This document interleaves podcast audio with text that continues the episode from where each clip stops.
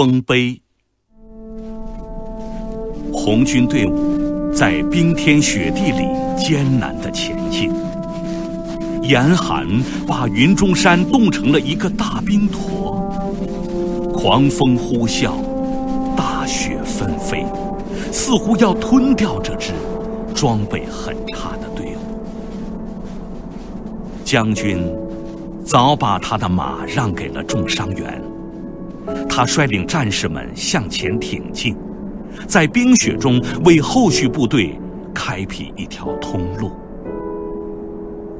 等待着他们的，是恶劣的环境和残酷的战斗，可能吃不上饭，可能睡雪窝，可能一天要走一百几十里路，可能遭到敌人的突然袭击。这支队伍能不能经受住这样严峻的考验呢？将军思索着，队伍忽然放慢了速度，前面有许多人围在一起，不知在干什么。将军边走边喊：“不要停下来，快速前进！”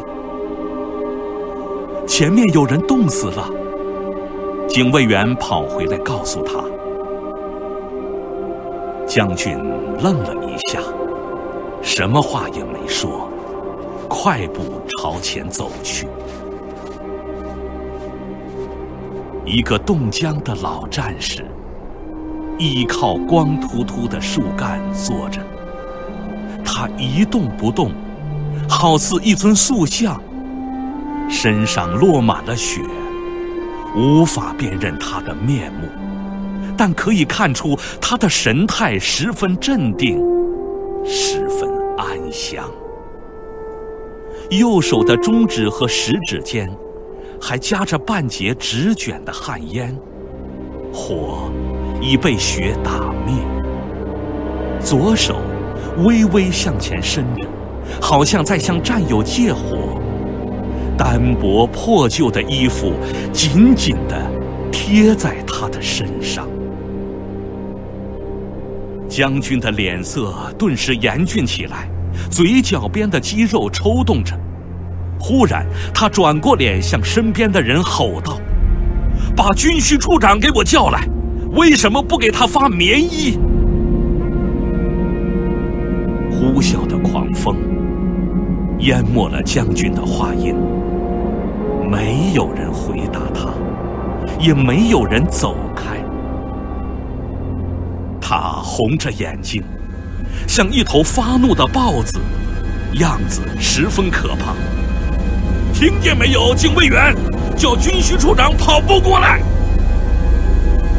将军两腮的肌肉抖动着。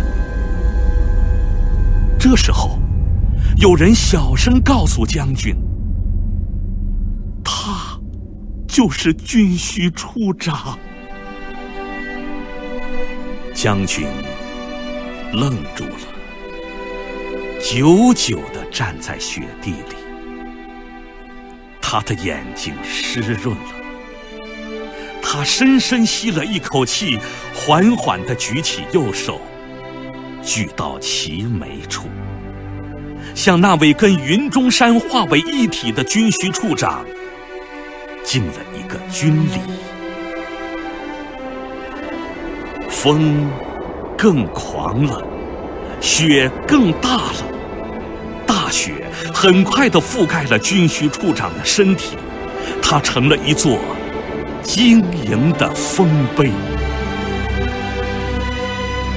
将军什么话也没说，大步走进漫天的风雪中，他听见无数沉重而坚定的脚步声。那声音似乎在告诉人们：如果胜利不属于这样的队伍，还会属于谁呢？